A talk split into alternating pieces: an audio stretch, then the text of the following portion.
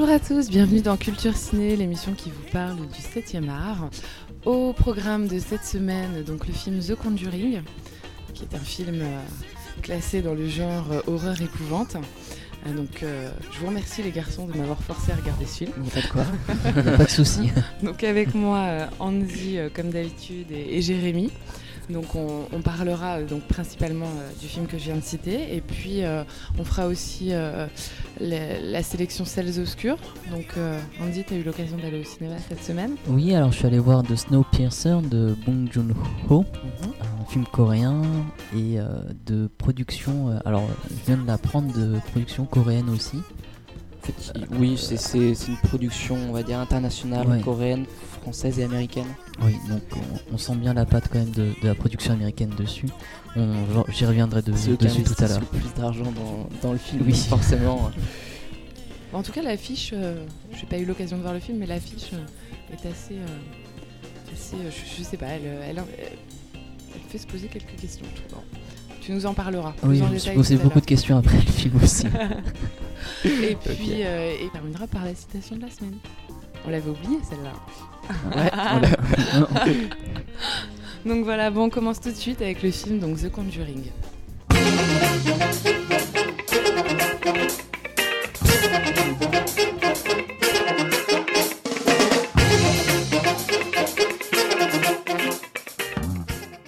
Alors il y a beaucoup de choses à dire dessus. Hein. Alors déjà, qui l'a réalisé alors, alors, il s'agit d'un jeune réalisateur qui s'appelle James Wan, qui est d'origine taïwanaise qui a fait ses études en Australie, donc qui a une culture anglophone et surtout euh, du cinéma américain qui est, qui est assez importante. Euh, il a fait d'autres films avant? Donc voilà, donc j'allais en venir justement, il a fait un film qui a marqué les esprits en bien ou en mal, qui s'appelle Saut. Voilà, donc à l'origine c'est un court métrage, hein, c'est son tout premier court métrage qui est devenu par la suite euh, ben, un long métrage et ensuite toute la suite des sauts euh, jusqu'au. Alors il y en a combien? 7 Saut 7, je crois. Saut 7. Après Saut 6. J'ai pas été jusque-là, moi. Ils sont arrêtés à Saut 7. Vous les avez tous vus? Absolument pas. Ah, non, non. Euh, non, non euh, on en reparlera, c'est un autre type d'horreur. Ah, j'ai suivi le concept de saut, mais je les ai pas. Je crois que j'ai été jusqu'au quatrième. Bon, d'accord. Voilà, je crois qu'il a réalisé les deux premiers. Oui, si je dis pas de bêtises, après il a produit les autres. Euh, voilà, donc il a une filmographie assez vaste. Il a fait notamment Insidious, qui a assez marqué les esprits aussi dans le même euh, type d'horreur, un petit peu différent encore. Donc il reste quand même marqué dans, ce genre-là. Hein. Voilà, donc il, a fait le, ah je crois que le premier et le deuxième. Et, attends, parce que justement, euh, cette année, donc il va réaliser Fast and Furious numéro 7. Ah donc justement, donc là il part dans un autre type de film, un film d'action. Voilà, toujours dans une série de films euh, qui, n'en finissent plus. Petite anecdote, le Insidious 2 sort bientôt, euh, bientôt au cinéma.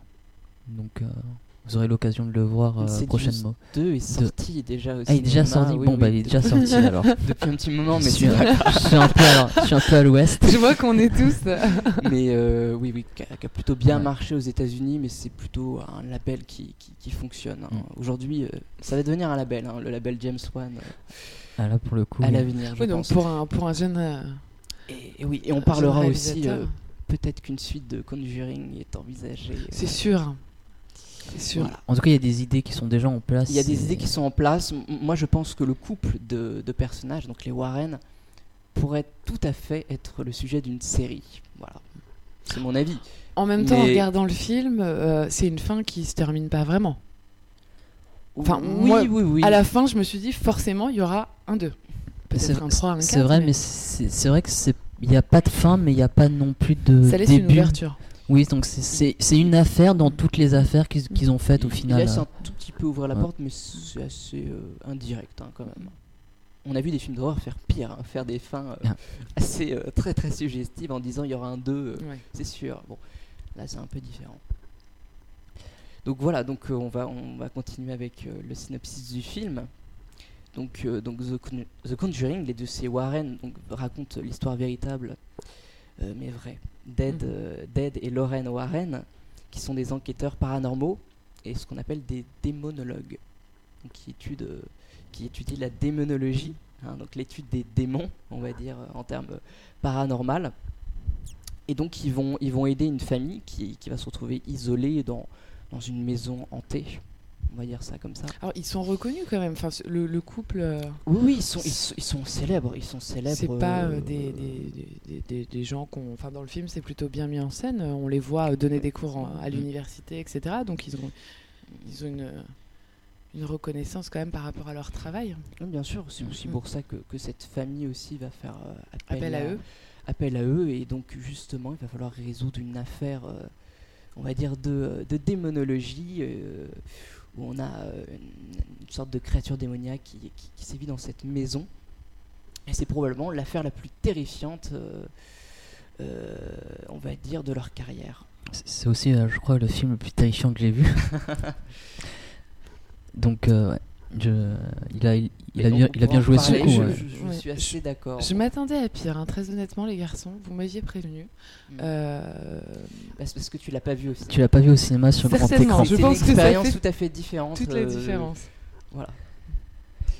Donc, euh, donc, donc, voilà. Donc la première chose à dire, euh, c'est que le film est, est inspiré, on va dire, dans la même lignée que L'Exorciste hmm. de William Friedkin, qui est sorti en 1973, qui a imposé, on va dire, un style propre et qui a inventé le film d'horreur, on va dire. Le film d'horreur de, de, possession. De possession. De possession. Euh, parce qu'il y a plusieurs, de, il y a plusieurs euh, genres, sous-genres de films d'horreur, comme les, les slashers, les. Ouais. Il y en a une, une dizaine. Mm. Donc il a, il a vraiment, il a vraiment posé sa patte. On retrouve pas mal, pas mal d'éléments de, de l'exorcisme dans The Conjuring, euh, mais pas seulement, pas seulement. Il y a, il y a aussi des, des, formes de cinéma qui, qui se retrouvent comme euh, le hors-champ. Il y a aussi euh, un, peu de Kubrick dedans. Mhm. Donc il y, a, pas, mal, pas mal de choses. On parlera de, des, séquences de fin. Ah, oui. C'est marquant. Mais euh, oui, non, mais tout à fait, c'est vrai que tu as raison, il est, dans, il est dans cette même lignée que, que Fredkin, avec, je dirais, quelque chose en plus, qui est une technique encore plus élaborée que celle de Fredkin. Hein, et je pense que c'est aussi ça qui fait l'efficacité de, de, ce film, c'est la technicité, c'est comment est-ce qu'il s'emploie à mettre en scène euh, on va dire, tous les éléments et les situations euh, et à nous tenir en haleine. Hein, parce que véritablement, la fabrication d'un film d'horreur, c'est extrêmement technique. Et c'est aussi probablement la raison pour laquelle aujourd'hui les réalisateurs, on va dire, se cassent les dents, euh, vont dans le mur avec, avec le film d'horreur parce qu'ils n'ont pas assez de, de, technique et peut-être même de connaissances dans ce genre-là.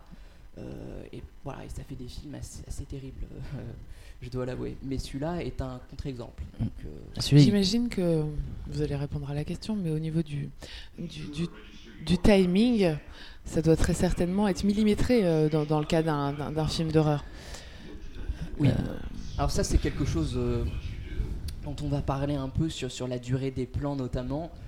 comment est-ce qu'il arrive à faire varier, pas forcément que la durée des plans, aussi la durée des séquences, c'est un travail d'alternance constamment, euh, forcément de montage. Hein. Quand il y a alternance des plans, il y a forcément montage. Mais il joue avec la notion du temps. Et ça, c'est vraiment quelque chose. C'est une sorte, euh, c'est une sorte d'entonnoir. Véritablement, hein. tout le début du film a, on va dire, une conception du temps assez vaste, et petit à petit, ça va se dilater jusqu'à arriver au moment de la fin. Et c'est le principe même du film d'horreur. Hein. C'est vraiment construire toute une histoire euh, pour arriver à la séquence ou aux séquences de fin qui sont euh, le cœur du film en vérité.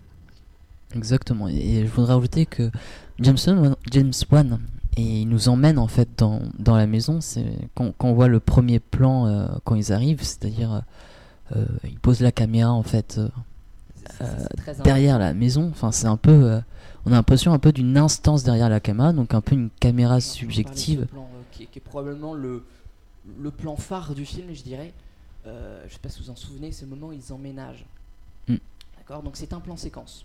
Donc on va rappeler ce que c'est qu'un plan séquence. C'est un plan euh, qui n'a pas de coupe, d'accord? Donc qui est euh, dans une continuité qui, voilà, qui va durer. Alors c'est pas tout à fait un plan séquence, c'est plutôt ce qu'on pourrait appeler un long plan, un mm. plan long.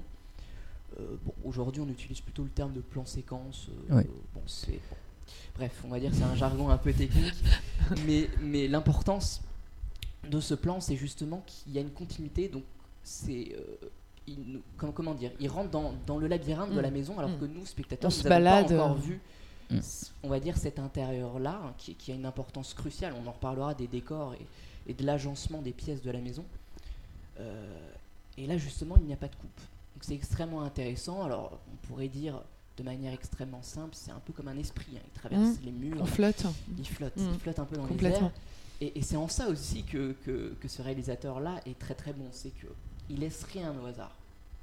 Il a une technique euh, du découpage euh, qui, est très très millimétrée. Exactement. Il laisse rien au hasard et en même temps, il nous donne des indices. Il, nous donne plein de pistes visuelles qui au final parfois il, les retient pas toutes c'est à dire qu'il il va il va attarder sa caméra sur un sur un objet par exemple je pense à, je sais pas qu'on appelle ça c'est vous savez les, petits objets dehors qui font qui font du bruit les carillons les carillons il va il va attarder sa caméra sur ça et au final dans le film il il l'utilise mais il l'exploite pas euh, à 100%. C'est vrai, c'est vrai. Le fait que tu le dis, ça, ça, une critique me le fait remarquer. Qu'on pourrait faire au film, c'est que c'est souvent D'ailleurs, c'est la critique principale qu'on lui a faite lorsque le film est sorti.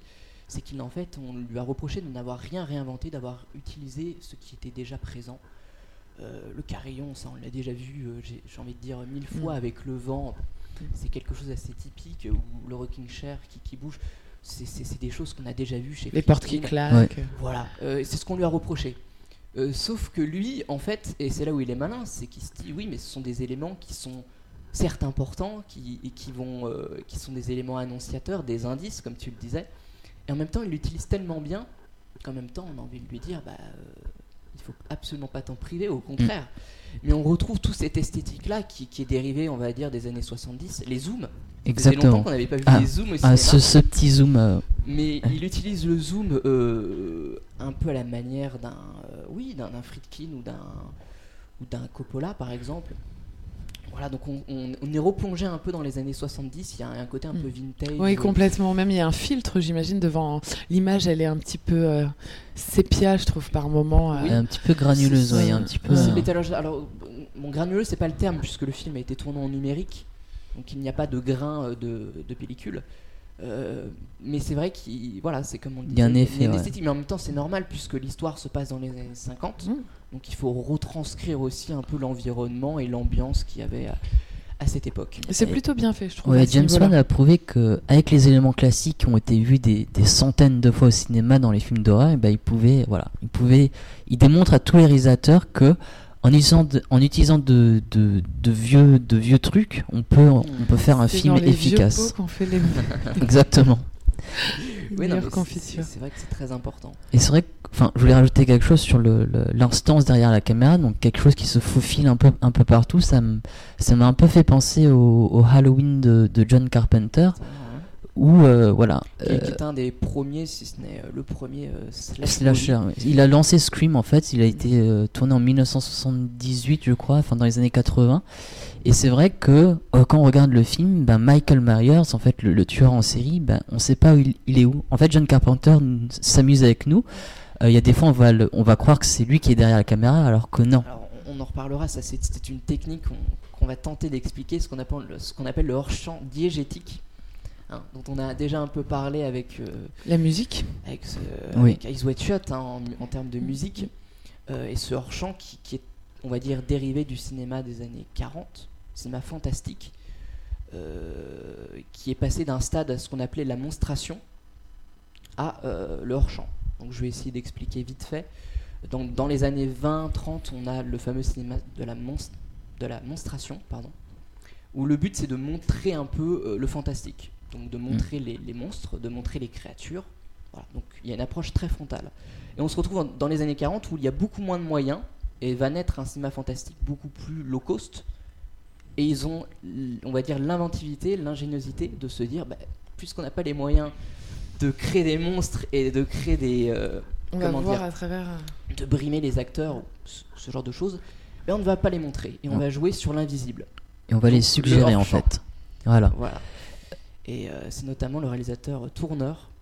Jacques Tourneur, oui, avec, avec, la féline. Avec la féline, voilà c'est un des, films. C'est assez marrant de voir comment, justement, bon, c'était la guerre euh, à ce moment-là, donc euh, j'imagine qu'ils avaient d'autres préoccupations, et de voir comment, finalement, le, contexte historique peut influer aussi sur les techniques euh, ah oui. qui, vont être employées. Exactement. Alors, on, parlait, enfin, on parle du hors-champ, donc avant le hors-champ, comme disait Jérémy, c'était quelque chose, voilà, on voulait montrer, c'était vraiment c'était clair, c'est-à-dire que les spectateurs devaient comprendre ce qui se passait dans le champ, et à partir des années 60 et des années 70, ça change un peu. Par exemple, je pense au film The Invasions of the Body Snatcher, mmh.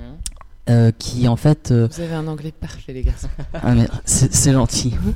En fait, le hors-champ, euh, avant, désignait le, le mal. Enfin, disons que euh, les gentils, en, faisant un gros résumé, les gentils, les gentils euh, s'acharnaient à mettre le mal hors champ. Et euh, à partir des années 60-70, ben, il y a un malaise dans l'Amérique. Dans les années 70, il y a eu la guerre du Vietnam, il y a eu toute cette confrontation de la guerre froide avec les politiques très dures et très, très rigoureuse. Donc on, a commencé à avoir une, pensée que le mal n'était pas à l'extérieur, mais que le mal était commencé à venir de l'intérieur.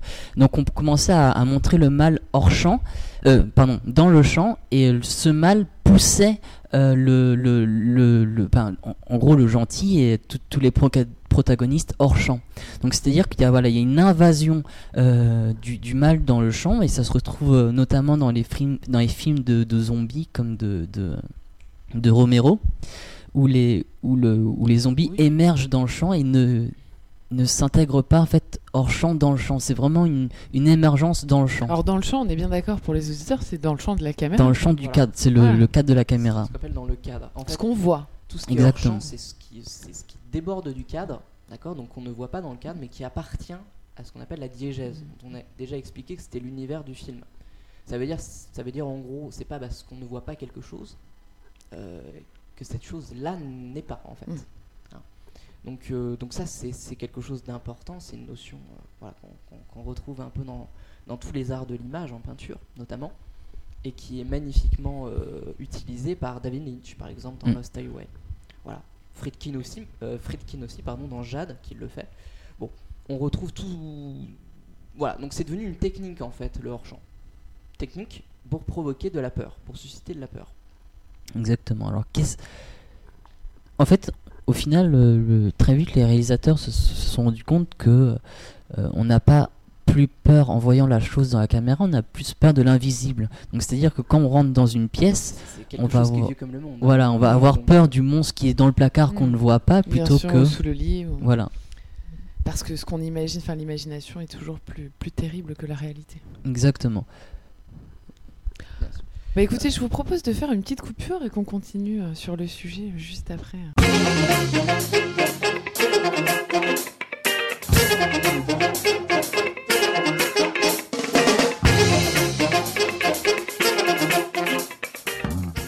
De retour pour la deuxième partie de l'émission Culture Ciné. Vous êtes prêts? On repart? Oui, c'est parti. Au taquet là. Vous n'avez pas trop peur hein? Non, non, ça va aller. On va essayer d'affronter un peu le, le, morceau le mal. Le mal de l'intérieur. Allez, on continue. Alors, bah, écoute, euh, moi je propose qu'on commence d'abord par les objets. On va, on, va essayer de parler du plus important avant de parler des personnages. Euh, donc on retrouve plusieurs objets qui ont leur importance. Hein. Euh, la poupée, la boîte à musique, l'armoire. Le drap les draps, bon, etc. C'est-à-dire qu'on peut, on peut faire toute une, toute une liste comme ça de différents objets à n'importe quelle échelle, la maison, hein, mm. c'est l'horloge, l'horloge, etc. C'est-à-dire qu'on peut aller très très loin et c'est justement là où c'est important. Les accessoires ont, leur importance, les décors aussi. Mais là où c'est très fort, c'est justement qui euh, One va jouer sur deux aspects. Ce que je pourrais appeler la fixité et le mouvement. Ça veut dire que au regard de la poupée va s'opposer notamment les mouvements qui cadrent cette même poupée ça, c'est une technique de mise en scène qui aujourd'hui commence à, dire, à émerger de plus en plus. C'est-à-dire que justement, euh, cet objet qui, qui, on va dire, la source du mal, euh, bien qu'il soit dans le champ, hein, on, parlait du hors-champ, bien qu'il soit immobile, il va exister, mais par de la technique et par du mouvement de caméra. Ce mouvement de caméra va, va créer du suspense et va créer l'angoisse, la peur. Pourquoi? Parce qu'on est dans une attente. Voilà, on parlait du temps notamment de la durée des plans. Là, on est dans la durée aussi des plans à travers une technique, euh, notamment soit du zoom ou alors euh, de ces travelling, euh, très très lents où, on te dit oulala là là, au dernier moment tu vas avoir la tête de la poupée qui va se retourner ou mm. il va se passer quelque chose. En général, il, se passe rien. Hein. Mais c'est justement, c'est aussi ça. Hein. On joue aussi sur les attentes, les contre-attentes. Et c'est là aussi il est, où il est très fort, c'est que on a peur du mouvement de, la poupée par, par ces, mouvements, euh, ces mouvements techniques de caméra. Mais on a aussi peur de la perte de vue, c'est-à-dire qu'à la fois on a peur du mouvement qui est dans la caméra, mais on aura aussi peur du mouvement hors champ et voilà, on aura peur du vide dans la caméra aussi bien que du plein dans la caméra. Et c'est là où il est très efficace, qu'il va il va introduire en fait cette, ce sentiment d'inquiétude et d'instabilité dans, dans, dans, à peu près tout, avec à peu près tous les objets et à peu près tous les moments du film. On sera jamais en sécurité, euh, même la journée. Donc, euh, ce qui il détourne aussi un, un, petit code là. Généralement, les films d'horreur, c'est la nuit où on a peur. C'est vrai. Et mm. moi, j'ai trouvé, bon, euh, encore une fois, avec un regard beaucoup plus, beaucoup moins technique que le vôtre, mais j'ai trouvé que euh, habituellement, ce qui fait peur, effectivement, dans les films d'horreur, c'est ce côté sombre, ce côté nuit, ce côté sans lumière.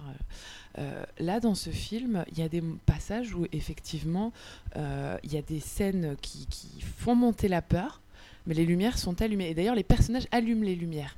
Et ça, j'ai trouvé, enfin, en regardant le film, j'ai mhm. trouvé que c'était assez rare. Généralement, le personnage, il marche dans, dans, dans un couloir, la lumière s'éteint. Enfin, il y a tout cette, justement cette peur de ce qu'on voit pas et de ce qui va se passer. Et là, euh, je pense en particulier à une scène où la, la mère euh, marche dans le, couloir, sur le, à l'étage pour aller voir si les filles dorment. Euh, et, effectivement, elle allume toutes les lumières, elle finit par descendre. Et c'est le passage, je crois, où tous les cadres vont, vont tomber pour la mm. première fois. Et tout est allumé, on est en pleine lumière. C'est que c'est quelque chose de très important dans un film d'horreur. Hein. C'est un code en soi, c'est ce qu'on appelle les éléments annonciateurs. Voilà, donc le tout premier, je crois que c'est le chien. Oui, alors le chien qui refuse de rentrer dans la maison, qui refuse d'être confronté à la caméra, qui refuse d'être euh, confronté à la réalité en fait de ce qui va se passer euh, euh, dans la maison. Donc c'est vraiment ah, un refus face à l'instance qui regarde derrière la porte. Enfin, il y a quand même une porte qui sépare. Oui, et puis c'est une tradition, ça. C'est-à-dire que l'animal ressent des choses que l'homme ne ressent pas. Le sixième sens, voilà, on va dire. du chien ou du chat, peu importe, mais c'est vrai que du coup le chien mm. sent ce que l'homme ne sent pas et donc ne veut pas rentrer. Et le chien meurt directement en fait. C'est une technique assez classique qu'on a déjà vu dans d'autres films d'horreur, hein, une fois de plus. Mais c'est vrai, enfin c'est vrai. C'est vrai que les animaux ont ce, sixième sens qui, qui, peut les. Euh, on peut parler euh, de n'importe quoi, même du mm. tremblement de terre, il a été prouvé que les animaux ressentent les choses. Les tempêtes, voilà. il se sert encore une fois d'un classique, mm. mais ça marche. Ah oui, bien sûr. Hein, et, on rentre directement quand même dans le livre parce que le chien, il, vit quoi? euh, beaucoup, Il vit un, deux jours? Euh, ah, il, meurt directement. Il, passe pas la nuit, je crois. je crois qu'il passe même pas la nuit. en fait, je crois qu'il passe pas la demi-heure, mais bon. Euh, et encore, je suis gentil.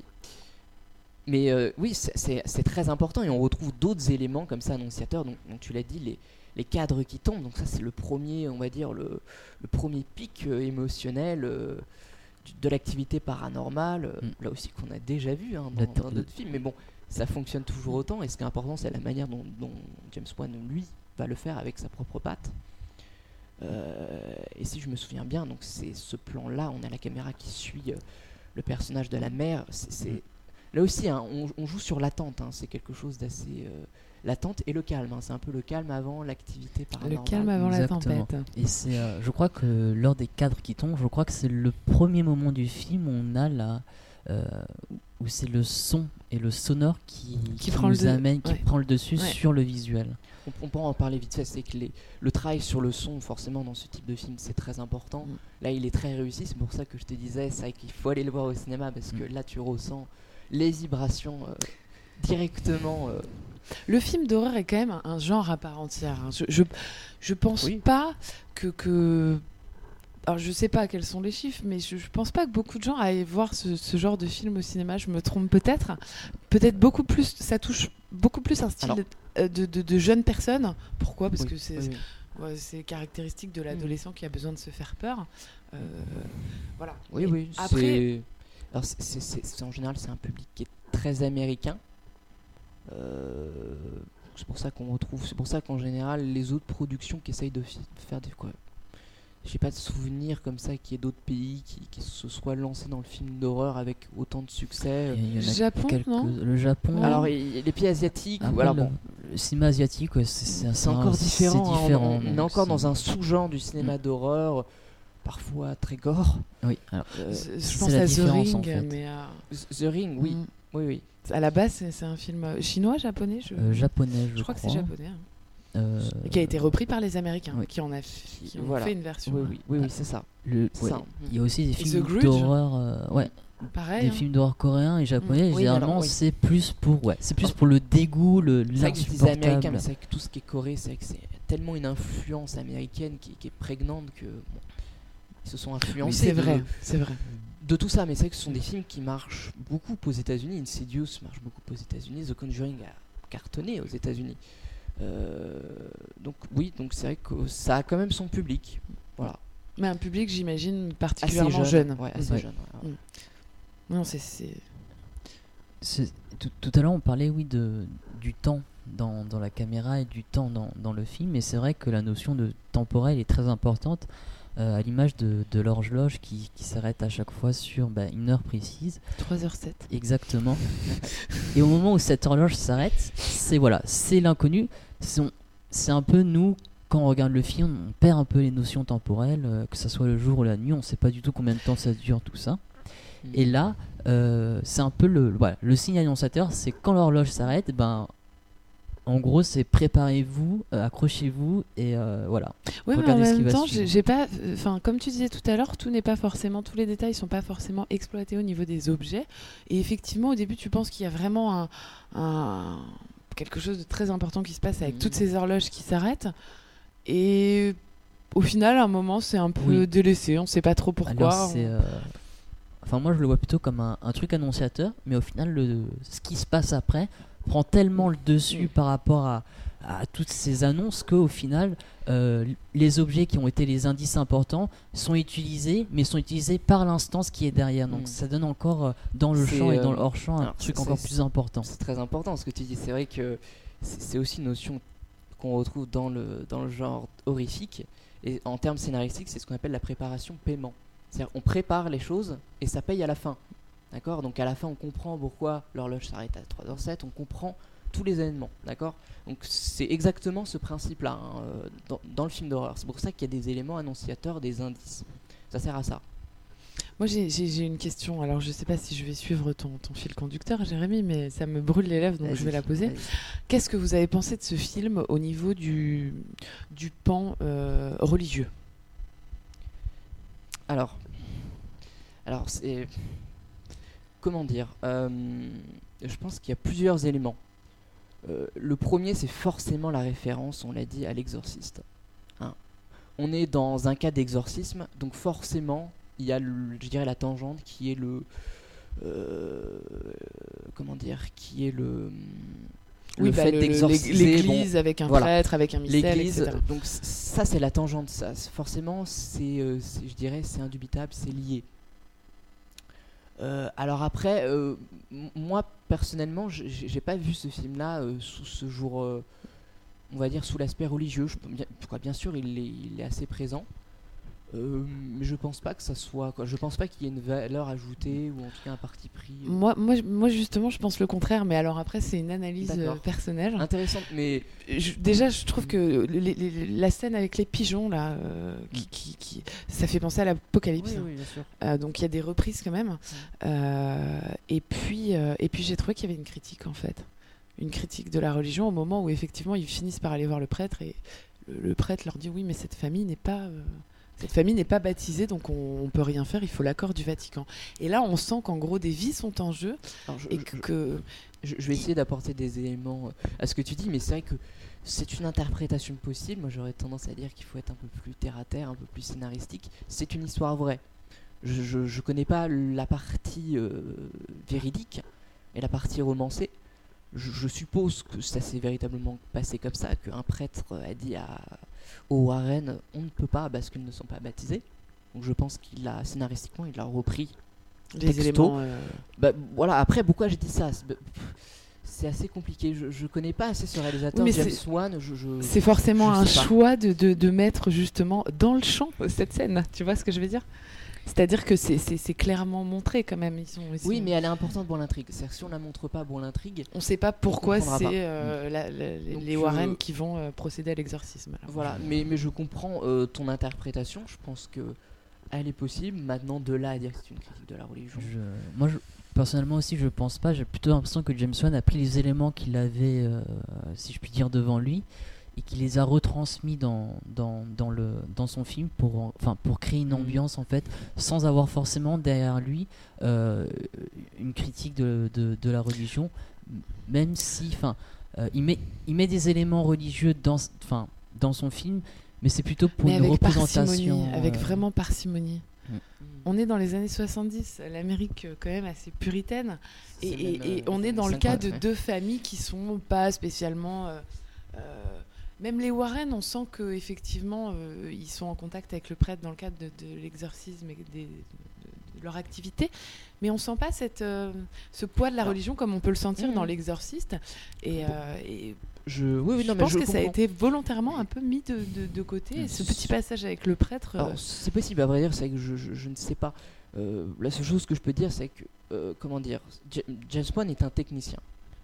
Donc euh, c'est quelqu'un qui va pas rentrer en profondeur dans les détails philosophiques, qui c'est pas quelqu'un qui va aller chercher la signification à travers des éléments. En tout cas, je pense, hein, au vu de, de, sa filmographie, de ce qu'il fait. Voilà. Oh, euh, et ça se discute avec euh, avec So, hein Non, honnêtement, non, non, non. là aussi, je pense qu'il faudrait. là, non. Là, je pense qu'on va trop loin dans, dans cette signification-là. Et il suffit de voir la suite de sa filmographie, Fast and Furious. Bon, c'est pas non plus d'une symbolique extraordinaire euh, si vraiment il voulait apporter des éléments précis euh, de, sa pensée. Euh, il je, crois pas qu'il aurait fait Fast and Furious. Bon, après, c'est aussi un moyen pour lui, je pense, de toucher très clairement au cinéma américain et aussi au film d'action. Bon, et ça, c'est un autre sujet. Mais c'est vrai qu'après, les éléments sont, sont là, donc libre à, libre à chacun d'interpréter. Oui, mais c'est une. Mais oui, bien sûr, après, je pense que c'est un chemin, c'est une piste qu'il faudrait aussi éclairer et, et, on peut en discuter des heures, comme d'habitude. Et on peut en discuter des heures. il faudrait que je me rattache, euh, que je me rappelle un peu ces éléments-là. Euh, moi, c'est très frais. Hein, je l'ai vu très récemment. En fait. Je, t'avoue que moi, c'est un peu moins frais. je l'ai vu moi aussi. Il y a quelques semaines, voire, euh, voire un mois ou deux. Bon. Et c'est vrai que dans, dans, les années 70, Philip Friedkin a, a, frappé un grand coup parce qu'il a mis l'emblème de la peur dans la famille, en fait. Et Freud disait que le moi n'est pas maître chez lui et c'est en instaurant le mal dans la famille, dans une maison, euh, dans un cadre où normalement la famille est là pour assurer, est là pour se protéger, est là pour euh, voilà la symbolique de la mère. Exactement. Et c'est là où en fait, euh, à la base de ces films d'horreur de possession, en fait, c'est de faire surgir le mal, non pas hors champ pour attaquer le champ, mais de le faire surgir dans le champ et de le faire surgir même dans la famille, dans le cadre de sécurité de tous les jours pour en fait voilà mm. créer bouleverser les repères. dès le début c'est-à-dire que vous dire mal, ce n'est plus l'extérieur c'est l'intérieur. exactement. D'où aussi mais après c'est le thème aussi de de l'exorcisme oui. forcément euh, oui de la possession en général hein. on est en plein dedans euh, ça c'est vrai. Euh, voilà maintenant j'aimerais qu'on s'attarde un peu aux séquences surtout les séquences de fin. Comme je disais c'est le cœur du film. Donc forcément il, quand même il y a deux séquences qui qui m'ont marqué. Hein. La première, c'est la référence à Kubrick, à Shining, qui est évidente mais criante de vérité. Bon, euh, pour ceux qui connaissent bien Kubrick et qui ont vu Shining, je sais pas si tu te souviens, c'est justement. Alors Shining, je l'ai vu, mais il y a très longtemps. Lorsque la petite fille euh, se lève la nuit et qu'il y a le c'est quand même c'est la séquence qui m'a fait le plus quand elle tu, tu, parles de quand elle va elle, elle est somnambule? Celle qui est somnambule et qui tape contre la porte de l'armoire avec voilà, il y a le quoi, il y a le collier, euh, tu sais, qui commence. Euh, il y a la possession un peu du collier, euh, quoi. Il y a mm. la, fille, la fille de, de, Lorraine Warren. Voilà. Bon, ah, de pour, dire ça clairement, c'est la fille de Lorraine Warren, où justement la possession commence à se transfuser, on va dire carrément dans dans la maison des Warren. Et c'est-à-dire en dehors, c'est vrai que ça encore dans une étape. C'est, oui, c'est un moment où effectivement, c'est peut-être le moment du film où on commence à avoir le, plus peur. Exactement, parce que le mal s'échappe du cadre et va dans un autre cadre. Donc c'est encore plus fort. Hein. Il se diffuse. Je crois que c'est vraiment le mot. C'est très bien fait scénaristiquement, c'est super astucieux. Bon, après, euh, forcément, on peut en faire beaucoup de choses, mais il y a ce plan, moi, qui m'a marqué, qui est justement ce plan contre-plongée où on voit la la gamine en haut des escaliers et on se dit euh, ça va être terrible, ça va être un carnage, euh, c'est un carnage mm. annoncé, euh, on va dire dans voilà dans l'horreur. Et en tout cas c'est la séquence qu'elle a mieux montée, qu'elle a mieux filmée, qu'elle a mieux mise en lumière. si tu le dis, Jérémy. Voilà, c'est absolument magnifique et c'est terrible. Et pourquoi c'est terrible? Parce qu'en plus forcément James Wan fait un casting magnifique puisqu'il choisit une, voilà il choisit une fille qui est adorable. Hein qui est voilà et, forcément il, il, va faire confronter le mal à ce qu'il y a de plus, on va dire, à son penchant contraire. Ce qu'il y a de, de plus pur ce qu'il y a de plus innocent et, ce, qui, voilà, ce qui va vraiment lier bah, le, lien entre la mère et la fille et, des parents, il va, il, il va couper ce lien par la fille elle-même. Et, et, oui, alors c'est vrai que moi j'ai forcément, j'ai forcément flippé euh, pendant cette, euh, voilà, pendant cette séquence et enfin ensuite on a la séquence à la toute fin. Eh bah tu vas flipper pendant une courte pause parce qu'on revient juste après.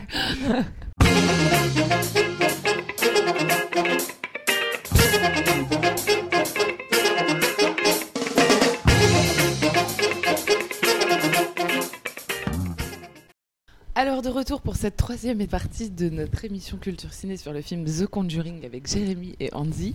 Je sens qu'il va y avoir du débat dans l'air, donc on termine sur euh, la dernière scène, donc celle dont tu voulais nous parler Jérémy, mm. la scène d'exorcisme. C'est la scène de fin, donc le cœur du film, qui est extrêmement important puisque justement toute la tension qui a été préparée avant, c'est ce que je disais, en préparation paiement. Donc là c'est payé justement.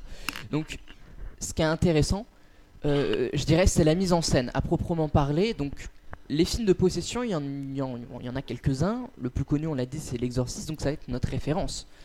Euh, là, comment dire, là, le, décor n'est pas pareil, d'accord? Donc on passe de, comment dire, de la chambre de la, de la fille à la cave, d'accord?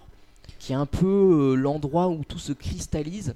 Et ça, c'est un peu aussi l'endroit où, je crois, si je me souviens bien, dans, le film, il y a la chaudière. La chaudière, c'est aussi notre référence à Shining de Kubrick, où la mhm. chaudière bien sûr, symbolise Le, mal. Il y a beaucoup d'éléments euh, comme ça, mais. Le euh, piano Le piano aussi. Le piano, bah, alors après, c'est vrai que les éléments sont nombreux. Mm. Euh, alors, alors, moi, j'ai trouvé que c'était très efficace. Et c'est vrai que je suis très terre à terre, mais je considère qu'un film d'horreur qui arrive à te faire peur, c'est forcément qu'il est réussi.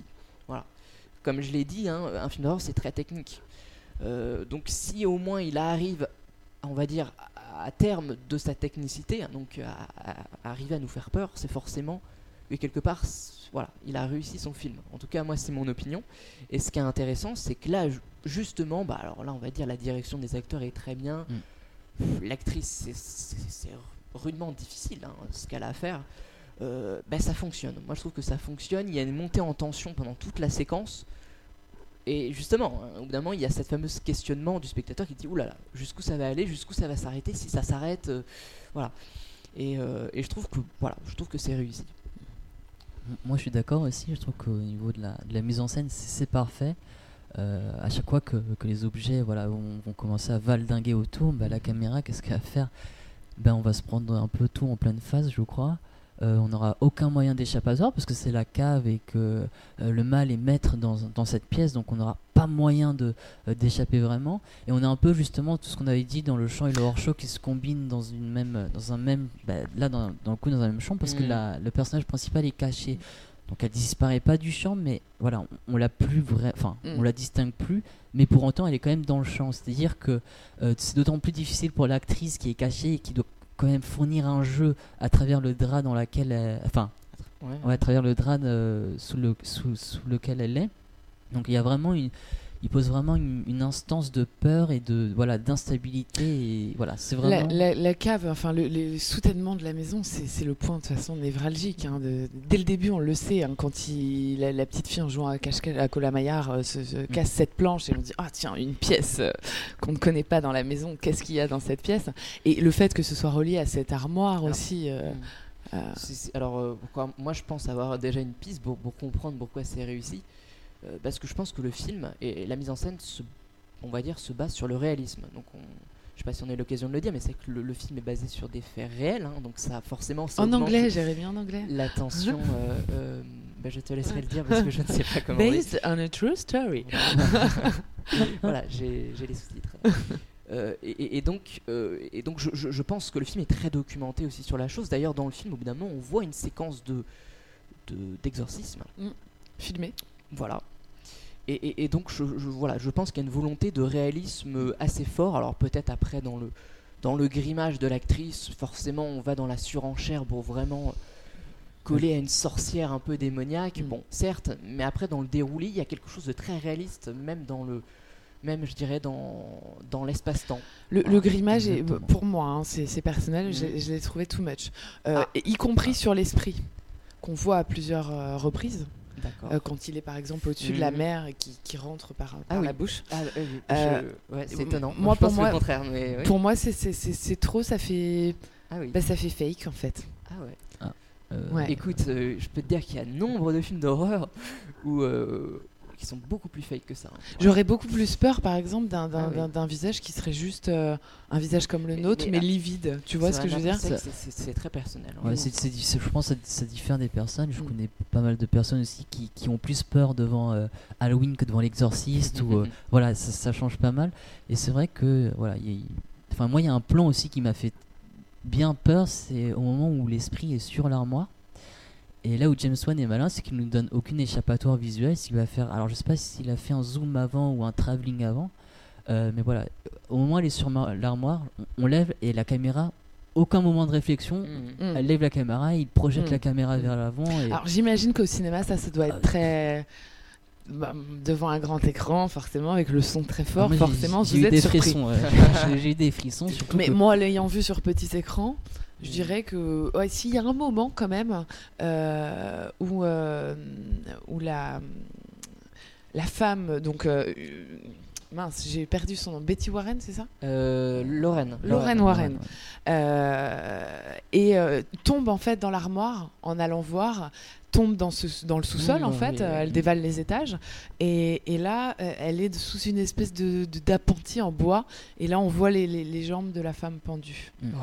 Et ça bouge. Et là, c'est très bien fait. Et à ce moment-là, effectivement, euh, le fait qu'on voit pas le visage, en plus, c'est très troublant parce qu'on ne le voit. On, on le voit pas non plus quand les jambes pendent au niveau de l'arbre à l'extérieur et qu'elle voit le corps derrière son mari. On ne voit que ses jambes. Et là, effectivement, on imagine et ça fonctionne. C'est la peur du hors-champ digétique. En plus, j'ai envie de rajouter quelque chose. C'est vrai que dans, dans la maison, il y, y a, pas mal d'escaliers et tout ça. Donc. Euh, euh, c'est ce que très jolie maison d'ailleurs. Oui, très jolie maison. Euh, personnellement, j'irai pas dedans, mais Alors les gens utilisent cet escalier, mais le lien vraiment entre toute la maison, ça va pas être euh, les escaliers, ça va être vraiment les passages entre les murs, les passages euh, voilà qui sont pas euh, comment, dire, qui sont pas palpables, qui sont pas fixés réellement. Donc cela c'est encore une instance du, réalisme, j'ai envie de dire, mais du réalisme dans le dans l'imaginaire collectif. C'est-à-dire que si nous on s'imagine qu'on va avoir peur, c'est parce qu'il n'y a pas ce ce, réalisme palpable, euh, je sais pas si je me fais très bien comprendre, mais. Hmm. Euh, c'est le principe aussi du hors-champ, c'est quelque chose qui n'est pas palpable, qui est invisible, ou en tout cas voilà, qui n'est pas. Oui, c'est comme tu disais, pas palpable. Je pense que c'est le terme. Oui, bah qu'est-ce que, qu'est-ce que vous, vous, en avez pensé quoi, vous, euh, concrètement Moi, j'ai beaucoup aimé. Je trouve que c'est un des, des, très très bons, en tout cas, films d'horreur de Tu aimes les films d'horreur? À la base? À, la base, non, pas beaucoup. En tout cas, euh, ce genre-là, oui. C'est-à-dire que tout ce qui touche un peu au paranormal, c'est ce qui me fait peur, justement. Le reste, honnêtement, ne me fait pas peur, plutôt me dégoûte. Hein, les sauts, etc., les, les films gore. Euh, bon. Et, et, là, justement, je trouve que c'est très réussi, voilà, pour toutes les raisons qu'on qu'on a dit. Euh, moi, je m'intéresse aux films d'horreur. Oui, c'est je. Hein on n'en doutait pas, on dit. Je les aime pas particulièrement. Alors c'est vrai que les films comme ça, enfin en tout cas les films récents, c'est pas c'est pas vraiment ma tasse de thé. Mais c'est vrai que les, les, les, films de Romero, euh, les films par exemple de, de John Carpenter ou euh, bah, et maintenant celui de, de Conjuring, c'est vraiment, enfin il y a vraiment des, des, des, films d'horreur qui, qui, ont des relectures de, de politique, qui ont des mhm. relectures sociales et je pense que c'est quand même important, de le souligner. Alors de Conjuring, c'est vrai que euh, bah, j'ai beaucoup aimé parce qu'il m'a vraiment fait peur. Enfin, j'ai été agréablement surpris de voir que même maintenant, avec toutes les tous les classiques qui sont sortis, tous les tous les mauvais films qui sont sortis avant, bah, il arrive à faire quelque chose de, de vraiment plus qu'acceptable. Et vraiment, je tire mon chapeau parce que c'est vraiment, euh, enfin voilà, il a réussi à faire flipper des gens euh, avec des avec des, des éléments classiques du film d'horreur. Bah écoutez, euh, moi je l'ai, je, l'ai, je, l'ai trouvé, je l'ai trouvé bon. Après, de là à dire que j'ai eu très peur, euh, non, je, je n'irai pas jusque-là. En même temps, tant que je ne l'aurai pas vu au cinéma, on ne saura pas. Et ce sera pas demain la veille. c'est vrai que c'est, c'est un bah, je suis rentré dans la salle de cinéma, tout le monde était au fond, j'étais obligé de... d'être devant. d'être un peu plus devant. Comme un vrai cinéphile. Euh, voilà, donc c'est... c'est stressant, euh, c'est très stressant au cinéma. Je pense que ça change beaucoup, mais. oui, c'est sûr, c'est sûr. Tu es beaucoup plus dans l'ambiance quand tu as le son qui est, qui est très fort. Moi, comme je vous disais, j'ai pu, j'ai pu m'abuser avec, avec le son mais à le baisser, à le remonter. mais, bon, c'est voilà, je pense que comme on disait tout à l'heure en off, ça dépend aussi euh, euh, de ce qu'on recherche quand on, on, regarde ce genre de film, de, de, quelles sont nos peurs, les peurs souvent qui, qui, qui partent de notre enfance, hein, c'est souvent ça. Ce qui prouve aussi qu'il est très efficace parce que tu as été amené à, baisser le son et à faire quelques modifications euh, au montage. Je l'ai regardé en pleine nuit et il y a des moments, et y compris le. Oui, parce que moi j'ai fait les choses bien, tu vois, je l'ai regardé ah, à minuit le soir, à l'heure du crime. j'ai pas fait ça en pleine journée. Euh, et, le moment où les cadres, par exemple, tombent, euh, et je m'en suis vraiment rendu compte parce que le son était très faible au niveau de, de, l'ordinateur. Et, du coup, euh, d'un seul coup, ça éclate. Et, et là, j'étais obligée de baisser parce que ça, faisait vraiment beaucoup de bruit. Donc, je pense qu'effectivement, euh, dans ce genre de film, le son a une place primordiale parce que c'est ce qui. Si tu, tu, regardes un film mm. d'horreur sans le son, ça n'a ah, plus aucun intérêt. Mm. C'est pour ça que c'est euh, partie intégrante aussi. Il faut pas oublier voilà. voilà, il y, a tout un travail de fond derrière. Le jeu d'acteur, bien. Je, j'ai trouvé ça plutôt, euh, plutôt pas mal. Et, euh, et la musique, euh, on n'en a pas parlé, mais il n'y en a pas réellement. Bah, disons que. La boîte à musique. Je, trouve que c'était assez, assez classique dans, dans un film de, dans le cadre d'un film d'horreur en fait. C'est-à-dire qu'on met des gros trucs au moment des sursauts. Et, voilà, il n'y a pas de trame musicale, narrative dans ce film-là. Bah écoutez, je pense que si vous n'avez rien à rajouter, je on pense à la suite. On passe à la suite. Donc, bah, la prochaine fois, c'est moi qui choisis le film d'horreur, les garçons.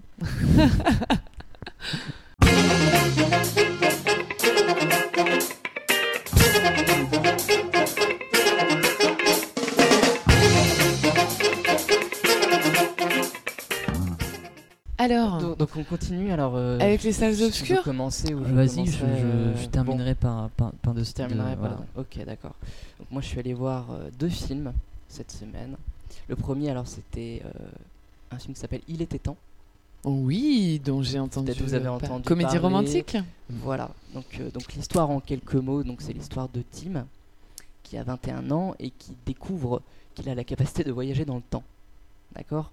Donc, en fait, c'est son père qui lui apprend que que depuis plusieurs générations, les hommes de la famille sont capables justement euh, de voyager dans, bah, voilà, dans le temps. Donc donc Tim ne peut pas changer l'histoire, mais par contre, ce qu'il peut faire, c'est, en, gros, il a le pouvoir d'interférer sur son existence. Euh, et en revenant en arrière. peut revenir en arrière, voilà, notamment. Et donc, il va décider d'avoir une vie meilleure, et notamment en se trouvant une amoureuse. C'est son mhm. projet, mm. on va dire. Donc, euh, donc il s'agit du, troisième long métrage de, de, de Richard Curtis. Peut-être vous connaissez ou peut-être pas. Qui a réalisé notamment Love Actually, ah, excellent film. England. C'est des très bonnes comédies, ça. Voilà. Donc, voilà. Mais je, la, euh, critique n'était pas mauvaise hein, sur Il était temps. Oui, bonne comédie romantique. parler euh, à l'anglaise. J'y viens justement. Euh, j'y viens à ma critique. On sait que t'es dur, toi, Jérémy. Mais je suis très dur, mais vous, verrez pas tant que ça, finalement. Et, et, donc, ce qu'on peut dire, c'est que le réalisateur nous plonge littéralement dans un genre qui connaît bien et qui l'affectionne, hein, qui est la comédie romantique, comme on, mm. comme on l'a dit, et même plus spécifiquement, euh, je dirais, celle avec un accent euh, d'outre-Manche, hein, euh, un peu britannique. Mm. voilà. Et ça, c'est quelque chose qu'il sait faire. Voilà. À la base, c'est un scénariste, hein, d'ailleurs. Et, donc, moi, je pourrais résumer le film en disant que c'est un joli conte qui porte de belles valeurs mais il était temps que ça s'arrête. voilà. Le petit jeu de mots. voilà pour le petit jeu de mots. Non, non ce qu'on retrouve, c'est qu'en gros, tous les ingrédients euh, sont présents hein, et, et, permettent d'aboutir à une histoire euh, qui, est drôle, qui est très significative. Euh, mais si tu veux, il n'arrive pas à, atteindre son but, hein, qui est un peu la philosophie, on va dire, de remonter dans le temps. Mm. et c'est justement là où, on va dire, la configuration scénaristique se perd. Euh, entre une sorte d'intrigue alambiquée euh, et l'originalité du concept. Mm. Euh, et si tu veux, il faut bien avouer que, que la mise en scène est très simpliste. Mm. Ça, c'est un, un, immense problème, hein, je trouve. et que forcément cette mise en scène n'aide forcément pas à comment je dirais à transporter le spectateur dans, dans ce conte qui pourtant qui promet mm. qui promet beaucoup d'enjeux. Écoute, moi j'ai regardé la bande annonce. Ouais. J'ai pas été jusqu'au bout de la bande annonce. Elle est, elle est très longue. Hein. Eh, ouais, je, sais, mais elle, bah, elle est pas extraordinaire la bande annonce, donc. Euh, ah effectivement. elle, est, pas très très significative par rapport au film. Euh. Mais l'affiche est pas mal, donne envie justement d'aller voir la bande annonce. Et moi j'adore l'actrice euh, qui joue le, rôle principal parce que Rachel McAdams. Elle joue quand même dans un de mes films préférés. N'oublie jamais. jamais. Et c'est, je trouve qu'elle a un joli minois, elle est, elle est toute mignonne. Oui, oui, je suis d'accord. Hein. c'est pour ça que Terrence l'a pris aussi. Oui, dans la merveille. oui, oui, entre autres. Bon, des raisons un peu différentes, mais c'est pas le sujet euh, ici. Euh, et, donc, en fait, le spectateur se, euh, se raccroche pardon, à, des situations qui sont très cocasses, hein, et d'ailleurs qui sont parfois hilarantes. Hein. Il faut, faut, bien avouer que c'est très drôle, hein, par moment, malheureusement, pas tout le temps, par moment. mais le gros problème du film, si tu veux, c'est notamment la fin, la dernière demi-heure qui est, qui est difficile à supporter qui est hyper mélodramatique, qui, qui est empreint de choses dont on ne comprend pas tout en fait. Hein. Il nous fout des tartines euh, mélodramatiques. Euh, voilà, il va très très loin. Est-ce que tu as versé ta larme? À la fin? Non, non, non, non, non, absolument pas. Non, il a rigolé dans la dernière demi-heure en fait. Je n'ai pas rigolé. en même temps, on passe de The Conjuring à Il était temps. Ça, ça, fait une grosse marche hein, d'un seul coup. c'est sûr que c'est vrai que la marche est grande. Non, la sensation que j'ai eue, c'est surtout une sensation d'inachevé, d'inabouti. Et pourtant, euh, il essaye de nous faire 4000 conclusions euh, sans arriver à la bonne, je dirais. Et c'est le problème d'ailleurs, c'est qu'il essaye de fermer des portes. Hein, en, termes en termes scénaristiques, on dit qu'on ferme des portes. Alors que le problème, c'est qu'il a absolument pas ouvert les portes. Donc. Donc ça, c'est un peu, c'est un peu, je dirais, c'est un peu compliqué. Euh, et surtout, c'est un défaut qui est très redondant dans le film, c'est que justement, il y a un manque d'enjeu qui est, crucial, quoi, qui, qui est très très malheureusement trop important. Euh, en cela, si tu veux, que les conséquences ne préviennent pas des causes, mais elles sont, elles sont des faits. Voilà. Parfois, on ne comprend pas. Elles sont, elles sont là, elles sont présentes. Elles découlent des situations, mais on ne comprend pas leur origine, si tu veux. Euh, et c'est justement là où l'intrigue va pas briller par, on va dire, son originalité. Pourtant, comme je l'ai dit, le concept est porteur. Mm. Mais ce qui va rattraper le film, c'est les personnages. Donc j'en viens euh, justement au casting qui, là, pour le coup, est bien choisi. Surtout dans une comédie romantique où c'est très important. Donc on retrouve euh, Donald Gleason, Rachel McAdams, Bill Notty, Bill pardon, ou Margot Ruby. et donc tous ces personnages, ils vont incarner des personnalités très différentes, très loufoques. Par exemple, comme comme la sœur du, personnage principal. Et, le principal défaut, c'est que ces personnages manquent de profondeur et manquent de faille. D'accord? Même si on retrouve quand même une interprétation plutôt réussie euh, des acteurs, euh, de l'acteur principal. Alors il faut, voilà, il faut avouer que Rachel McAdams elle a un sourire ravageur. Mm. Voilà, euh, l'autre actrice qui s'appelle Margot Robbie aussi, elle a voilà, elle est d'une beauté plastique fantasmagorique d'ailleurs pour le personnage euh, principal aussi. c'est un que tu Oui, c'est un enjeu important. Euh, voilà. maintenant, moi, ce que j'en ce que j'en retiendrai, c'est drôle un peu. Oui, c'est drôle. C'est hein. comme je disais, c'est qu'il y a quelques scènes très fulgurantes qui sont éminemment drôles, mais l'ensemble ne se tient pas. Et c'est le problème. C'est un peu euh, désarticulé. et la fin, voilà quoi. Là, c'est il part dans des sommets mélodramatiques c'est beaucoup trop quoi. Mm. Euh, bah, maintenant, voilà, maintenant ça reste quand même très très agréable. Une bonne petite comédie romantique, euh, sans prétention. sans prétention. Voilà. Voilà. bah, très bien. Bon, on revient juste après une coupure pour que tu nous parles, Andy, de Snowpiercer. Je sais pas si je le dis bien. Euh, oui, de Snowpiercer, le mm. transpersonnage en, en français, c'est plus facile à dire à la question transpersonnel. transpersonnel, c'est très facile à dire, je trouve. On se demande ce que ça veut bien vouloir dire en fait. bon bah à tout de suite. À tout de suite.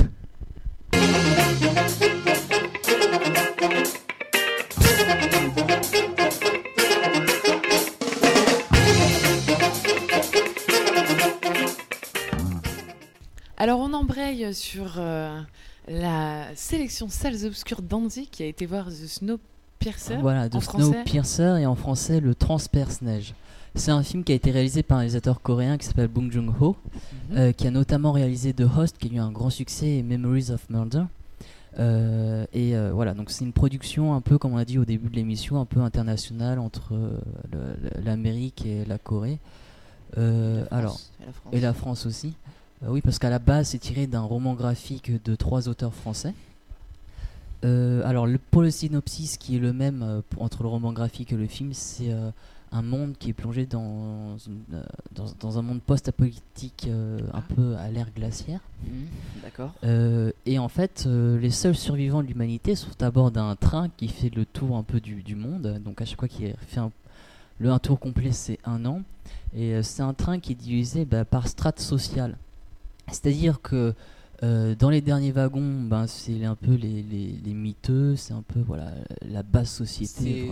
C'est le Titanic, mais dans un train. Exactement, voilà. Donc c'est plutôt horizontal plutôt que vertical. Donc on, donc on est dans une. Euh, alors, c'est ce que tu vas essayer de nous dire aussi, peut-être dans une lutte des classes. Exactement, alors c'est un peu le, sujet du film, euh, c'est la lutte des classes, donc on va retrouver, on va retrouver voilà, cette dernière classe, on va ensuite retrouver euh, euh, des professeurs qui essayent d'enseigner à des enfants, voilà. c'est un peu aussi, il y a aussi, c'est très allégorique, hein, c'est-à-dire qu'il y a une allégorie du totalitarisme, et c'est un peu aussi vraiment caricaturé. Euh, par contre, euh, il y a eu de très très bonnes critiques sur ce film, donc euh, j'étais un peu curieux, je suis allé le voir et, pour être honnête avec vous, j'ai pas j'ai pas été subjugué par par ce film. La bande annonce me faisait un peu peur au départ et ben, ça ah s'est confirmé sur le sur le film. parce que je trouve tout simplement que le, le sujet n'est bah, n'est pas là en fait. Hmm. C'est-à-dire qu'il essaie de, de, voilà, de nous faire prendre part à la lutte des classes avec le, dernier wagon, mais au final, avec tout le respect que, que je lui dois, bah, j'ai, pas été avec eux. C'est-à-dire que j'ai pas eu le sentiment de partir vraiment dans, cette lutte. Après, c'est peut-être, euh, c'est peut-être un choix du réalisateur de faire, donner vraiment des, euh, des plans sans prendre parti. Mais voilà, il y a quelques beaux plans, il y a quelques petites séquences qui sont plutôt réussies. Il y a des gestes, par exemple, redondants pour euh, ou une des grandes, enfin, un des grands principes du film, c'est chacun doit rester à sa place pour maintenir l'ordre donc euh, à l'aide d'un geste et la caméra s'attarde euh, beaucoup trop de fois sur ce geste, ça, en devient grossier, j'ai envie de dire. On peut le voir une fois en gros plan, mais deux, trois fois en gros plan dans le film pour te dire attendez, euh, mm. c'est important ce geste. Je trouve ça un peu grossier. Pour quel public alors? Alors pour un large public, je dirais. C'est vrai qu'en termes de science-fiction, bon, c'est peut-être plutôt réussi. Enfin, même moi, enfin, honnêtement, en termes de mise en scène, il y a des trucs qui ont été bien trouvés, mais c'est pas une mise en scène qui subjugue. C'est pas. Alors le jeu d'acteur, par contre, est très bien. Euh, je, le Chris Evans qui joue le Captain America, ah euh, je l'imaginais pas du tout dans ce rôle.